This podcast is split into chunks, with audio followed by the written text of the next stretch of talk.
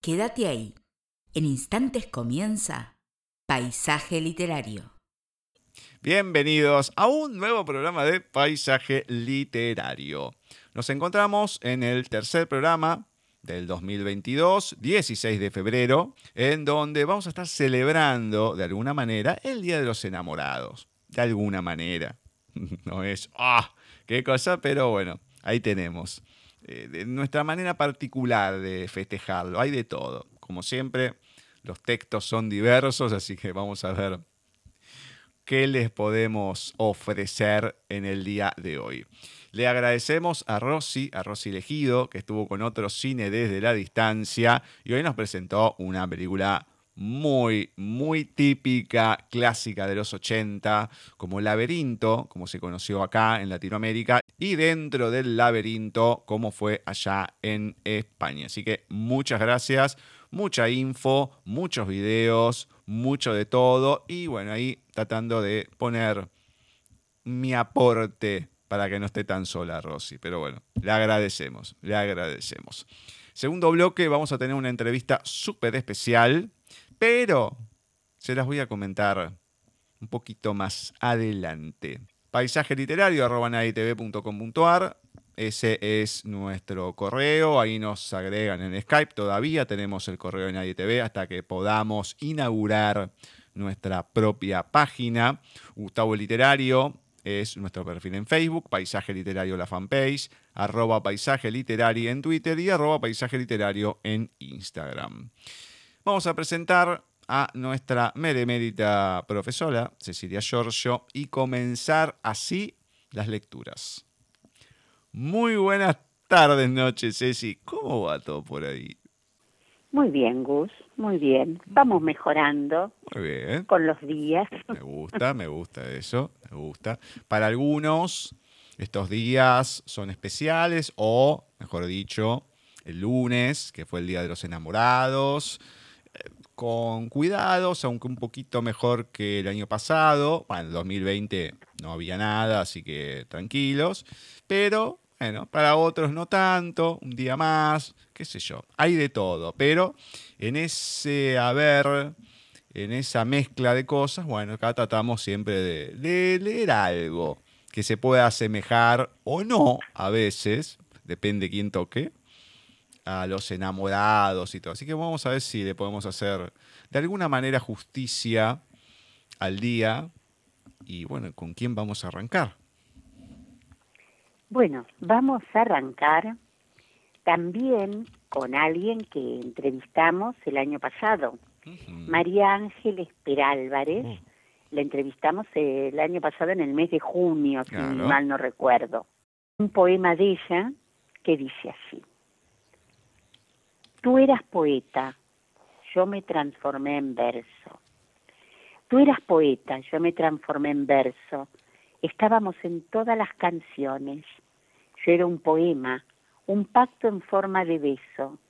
Éramos la unión, la envidia de las conexiones.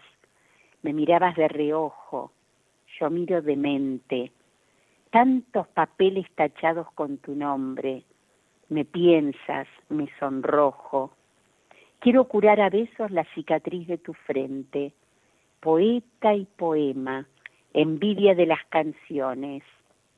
Tú eras poeta, yo me transformé en verso. María Ángeles Perálvarez de su poemario Desde mi cama. Mm, muy Muy lindo, muy lindo. Muy, muy bonito. Sí, María Ángeles. E-, era un espectáculo, María Ángeles. Muy, muy linda tonada andaluza muy vivaracha, se podría decir. No, no, muy linda persona, muy linda persona. Así que esperemos que ande bien.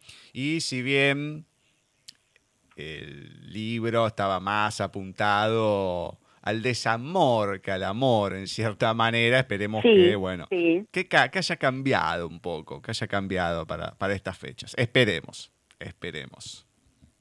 Bueno, vamos a ir ahora con Flavia a ver qué tiene para regalarnos hoy. Hola Gustavo, hola Cecilia, ¿cómo están? El saludo para ustedes, un abrazo a la distancia, feliz Día de los Enamorados. ¿sí? Nosotros estamos eh, festejando este día que justamente se ha celebrado esta semana, pero estamos en nuestro programa especial dedicado íntegramente a San Valentín, al Día de los Enamorados. El saludo para los oyentes también, muy feliz Día de los Enamorados para ustedes, espero que la hayan pasado muy pero muy lindo. Nosotros vamos a estar con estas lecturas, en este caso las lecturas de oyentes y un texto muy bonito que les traigo el día de hoy para leérselo y espero que les guste. Es de Aurora Orozco. Hoy visité mi corazón. Con todo cuidado caminé por sus venas. Llegué a todos los espacios. Con la nueva luz que hoy me guía, barrí consciente la basura. Arranqué de lo profundo el resentimiento y el dolor, la ira, el enfado y la frustración. Revisé las semillas que llevaba en mis manos de amor, fe, esperanza, perdón, desapego, alegría, abundancia y salud. Las planté y les prometí cuidarlas, regarlas, hablarles y respetarlas para que florezcan dentro de mí.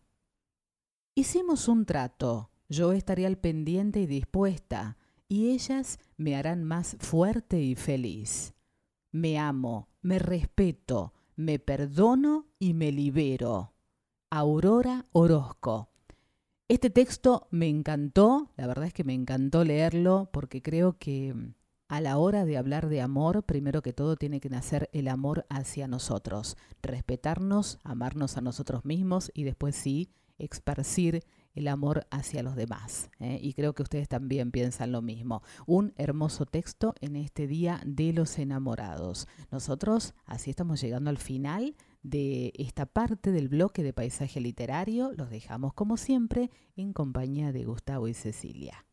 Gracias por todo y hasta la próxima semana. Muchas gracias, Fla. Muchas gracias. Aurora también, le agradecemos. Y el final me amo, me respeto, me perdono y me libero, me hizo acordar a esto. Lo siento mucho, perdóname, te amo, estoy agradecido.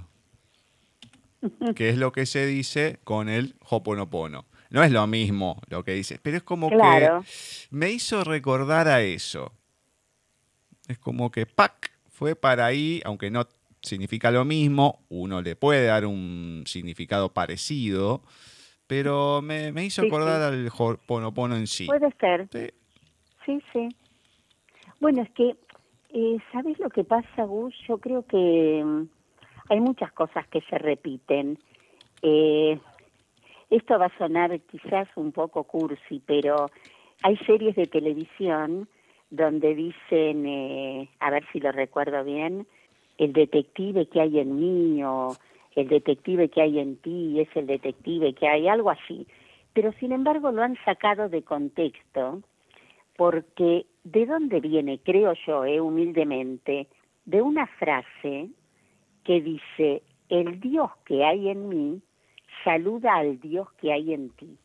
Era una forma que yo usaba con un sacerdote en el Colegio Claret para saludarnos todos los días es una frase oriental que también se usa en el Reiki. Claro. Shoneim. El Dios que hay en mí saluda al Dios que hay en ti. Y ahora en la tele sale en esto, ¿no?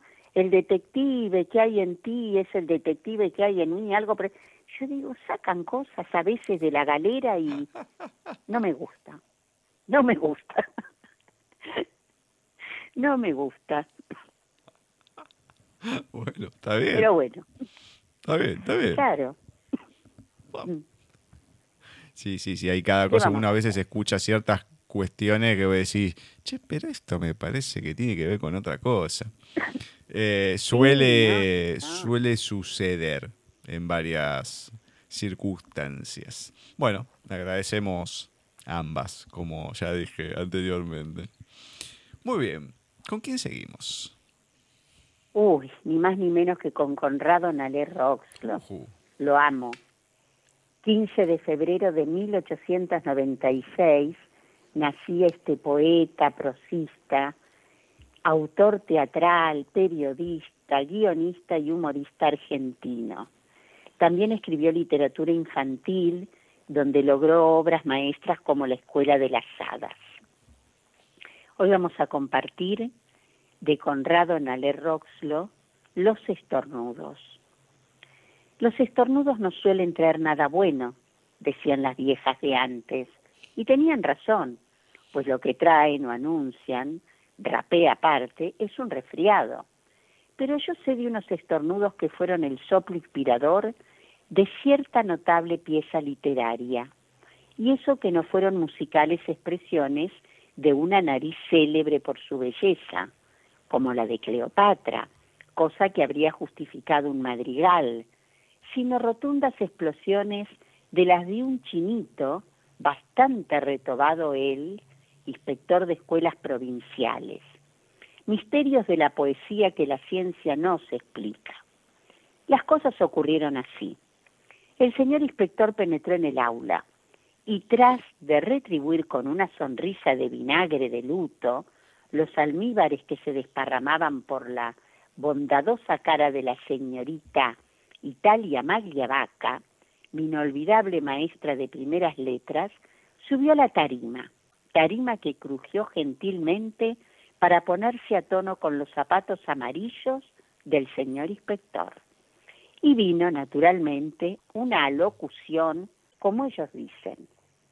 Niños, que en este ámbito del saber primario sorbéis los materiales como la enredadera sorbe el sol. ¡Achí! Salud, señor inspector, prorrumpió la clase en pleno.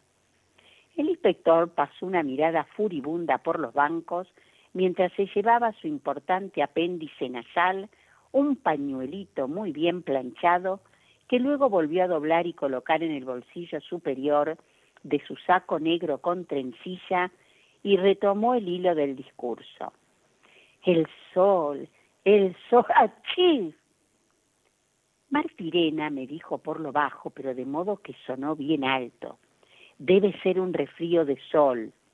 El inspector intentó matarlo de una mirada y continuó.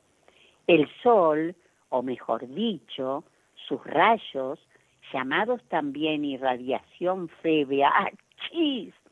Salud, señor inspector, volvimos a decir a coro, creyendo proceder muy correctamente. La señorita nos hacía señas de que no insistiéramos, pero nosotros éramos muy bien educados y no perdonábamos estornudo. Y estos se sucedían cada vez con mayor frecuencia, y el inspector para retomar el hilo de la perorata, tenía antes que retomar el hilo del pañuelo, suponiendo que lo fuera, hasta que con un violento buenas tardes se despidió y se fue como una tromba a ponerse sinapismos, sin duda. Ya alejado el ogro, la clase en pleno soltó la carcajada y muchos se pusieron a estornudar por burla. Niños, dijo severamente la señorita Italia, nunca debemos burlarnos de los defectos físicos del prójimo. Y para leccionarnos trajo al día siguiente, pues era repentista, la fábula que va a leerse y que felizmente guardo entre mil cuadernos escolares. El canario y el jamelgo. Cierto coche de punto también puede llamárselo de plaza, que formaba conjunto con un jamelgo de raída traza. Y un anciano cochero en el pescante detúvose delante de una pajarería en cuya puerta un canario infautado tenorino, con sutil artificio, sacaba dulce trino de melodías, rico de su órgano bucal al orificio, también llamado pico. El equino aludido, cuyo nombre vulgar era Pirincho, no con mala intención, de distraído, dejó escapar un natural relincho. Expresión incorrecta, se ha dicho, más perdonable en tan humilde bicho. La gente que lo oyó, de baja estofa, elogiando al canario melodioso, cubrió al jamelgo de improperio y mofa. Pasó el tiempo premioso y ambas bestias murieron a su hora. Y escuchad, niños, lo que viene ahora. El canario ya inútil fue a parar a infecto muladar, y en cambio, con las tripas del rocín, hicieron varias cuerdas de violín, en que un artista joven interpretó a Mozart, Verdi, Beethoven. Moraleja, no desprecies, oh niño, al que algún día estornudó en momento inadecuado, pues como aquel caballo mal juzgado puede esconder torrentes de armonía. Los estornudos de Conrado Nale Roxlock. Dios mío, qué, qué barbaridad. Ay, Dios. Qué locura, ¿no? Pero está bueno, está bueno. La verdad que sí, me gustó. Está muy bueno, muy bueno. La verdad que tiene, tiene lindas Bueno, cosas, muy largas. La Rox es mayoría, una ¿no? maravilla. Muy lindo, muy lindo. Y además terminaban todos con, con moralejas. Sí, totalmente. Además que, claro, los chicos eran educados en esa época. Está bien, perfecto. Seguro, seguro. Estás estornudando, Sí, hay que sí, decirte sí. salud. Claro, claro. Me encanta. Maya, por ejemplo, estornudás, pero así estornudé 100 veces, te dice salud y vos le decís gracias y ella te dice de nada. O sea, hay que completar todo el trío. Claro, pero bueno, yo hago lo Gracias de mismo. nada. Sí, sí, sí, yo hago lo mismo. Y dice, bueno, parala, ya está. Bueno, pero escúchame, No, no, estornudaste varias veces, Sí, sí. te lo digo todas las veces que estornudas. claro, Obviamente. claro. Obviamente. Exactamente. Niños bien educados. Me encanta. Vamos a ir con Vani ahora a ver qué nos regala. Qué bello desastre. Así es ella, hermosa en cuerpo y alma, con la misma fuerza de un huracán y renaciendo como una bifénix de cualquier herida. Y parece que es perfecta, pero no. Ella es tan atractiva, tan inteligente y auténtica, que aún llena de caos e imperfecciones, sabe brillar como nadie. J. Wyland Muchas gracias, Vani. Muchas gracias. Sencillo, lindo y deja un mensaje más que claro. Aún llena de caos e imperfecciones, sabe brillar como nadie. Y eso no es menos importante porque uno puede tener un montón de cosas encima, pero si uno puede brillar, puede hacer con lo que tiene, hacerse valer, bueno, eso es lo, lo importante. Todos tenemos defectos, todos tenemos cosas, pero el tema es qué hacemos con eso que tenemos y qué hacemos con lo bueno que podemos tener, cómo lo utilizamos, ¿no? Así que muy lindo, me, me encantó, me encantó y bueno, siempre hay que encontrarle el lado positivo o el lado bueno a las personas. A veces es muy difícil, pero muy difícil, pero bueno, hay que tratar Bueno, medida de lo posible. Sí, por lo menos hay que, por lo menos hay que intentarlo. Exactamente. Buah. Como hoy, en esta fecha que estamos conmemorando, no podía faltar, vamos a leer un texto particular de nuestra amiga Blanca Márquez. Una mirada. Ocurre un cruce de desconocidas miradas. De fondo, una banal conversación de unas voces que de familiares pasan a ser extrañas. Laura y Julio se miran, se enamoran, se besan la piel y la comisura de los labios, se tocan, se desean, se aman. Uno besa el hueco de la clavícula, el otro el suave lóbulo de la oreja, el frío acero del piercing del ombligo, la aspereza obrera de los dedos. Se enfadan, discuten, se reconcilian, viajan. Turquía, Vietnam, un pequeño pueblo de Toledo, el azahar en Valencia, el aroma a lavanda en Brihuela, vestidos de blanco. Se separan y protocolarios, al escuchar sus nombres convertidos de nuevo en marido y mujer ajenos, al ser presentados, se dan la mano. Una mirada Blanca Marqués. Qué lindo. Obviamente que no iba a escribir bueno. algo romántico, empalagoso.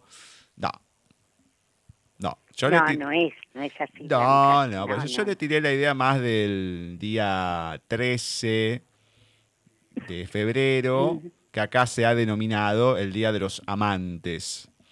Entonces, el Ah, día de trampa en realidad. Ma- Amantes sí, pero bueno, Ajá. de trampa.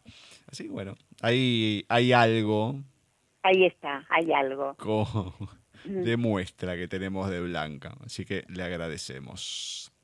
Vamos ahora con Marce, a ver qué tiene para compartirnos. Mil poemas.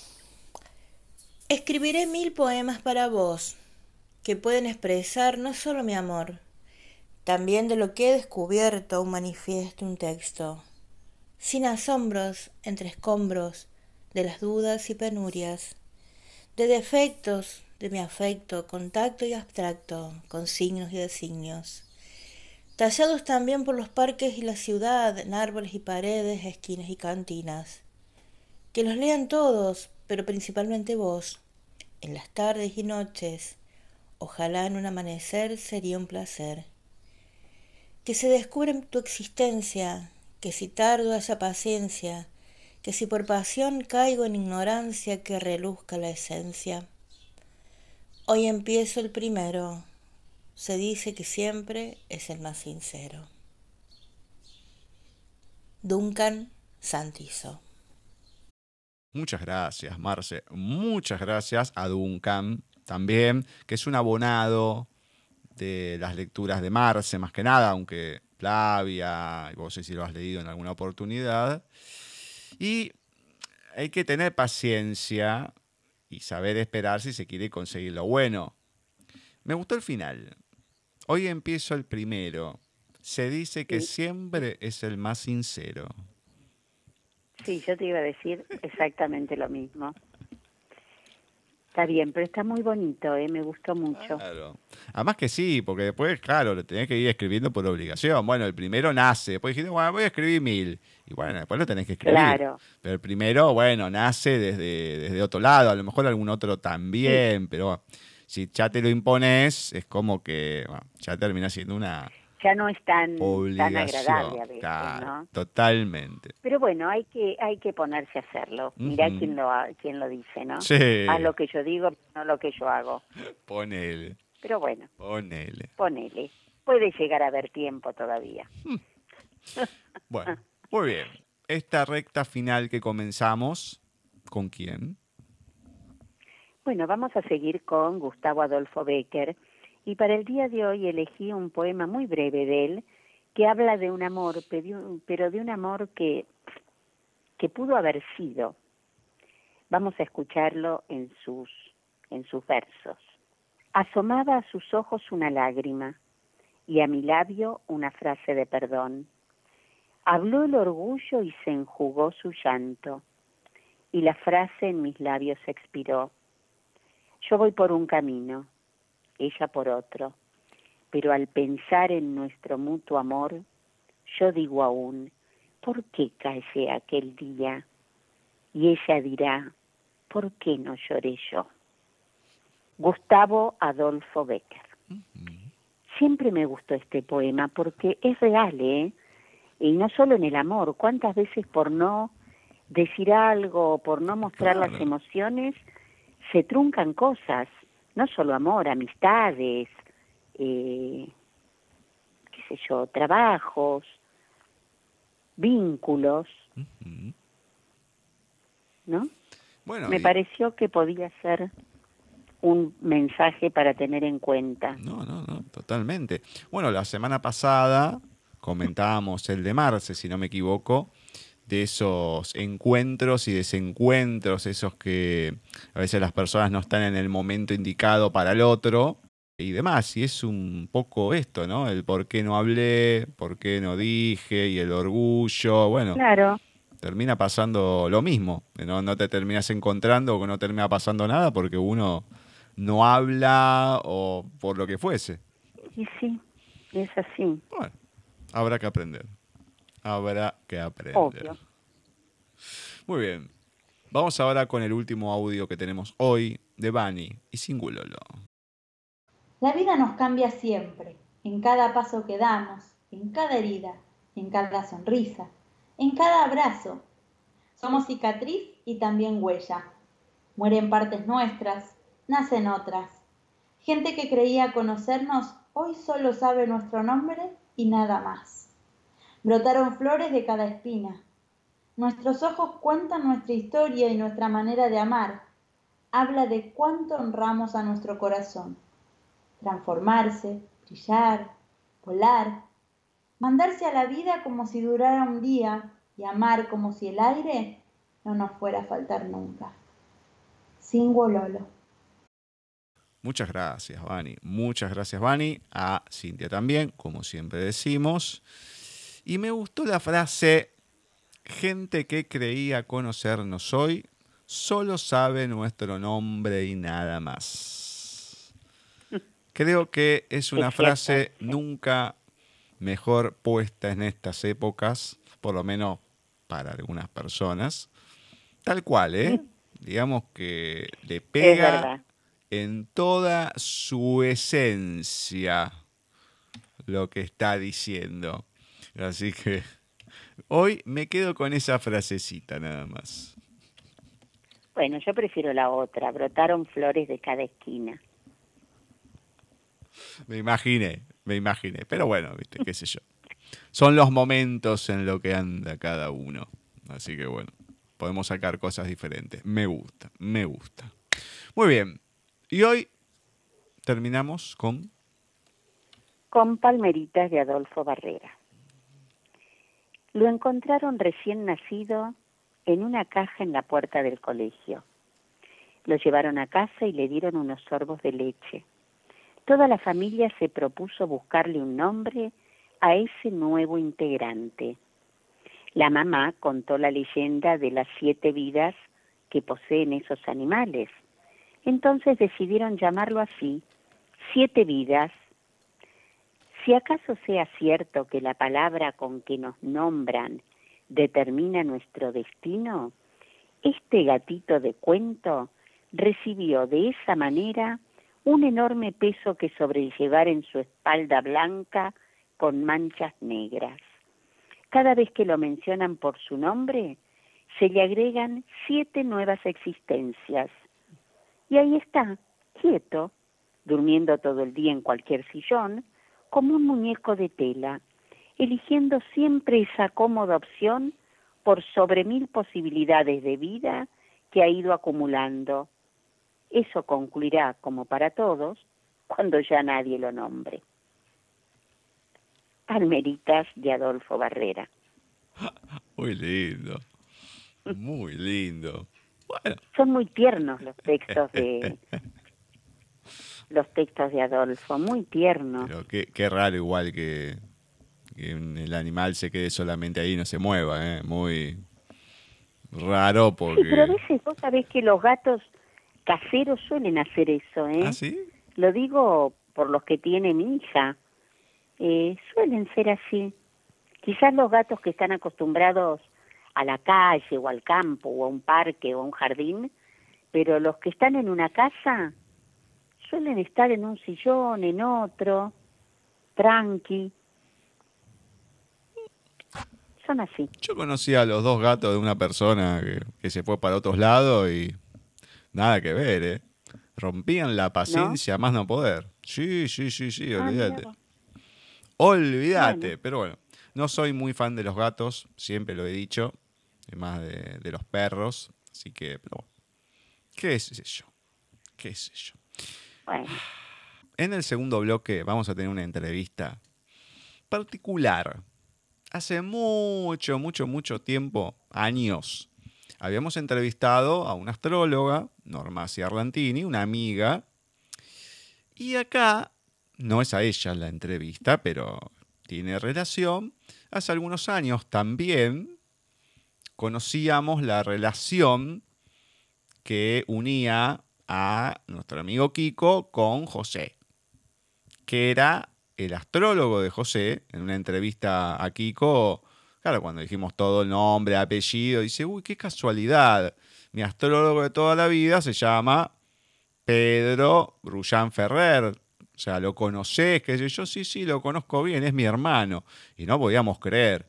Bueno, y este año, hablando de una cosa a la otra, surgió, por esas cosas de la vida, la inquietud de charlar con Pedro. Así que en el segundo bloque vamos a tener esta entrevista barra charla, nos vamos a enterar de varias cosas con el psicoastrólogo, nos va a estar explicando por qué psicoastrólogo, Pedro José Rullán Ferrer. Así que ya no va a ser más el hermano de Kiko o el astrólogo de José, sino que ya le vamos a poner voz, personalidad y todo a Pedro. Así que vamos a escuchar un temita musical y volvemos con la entrevista.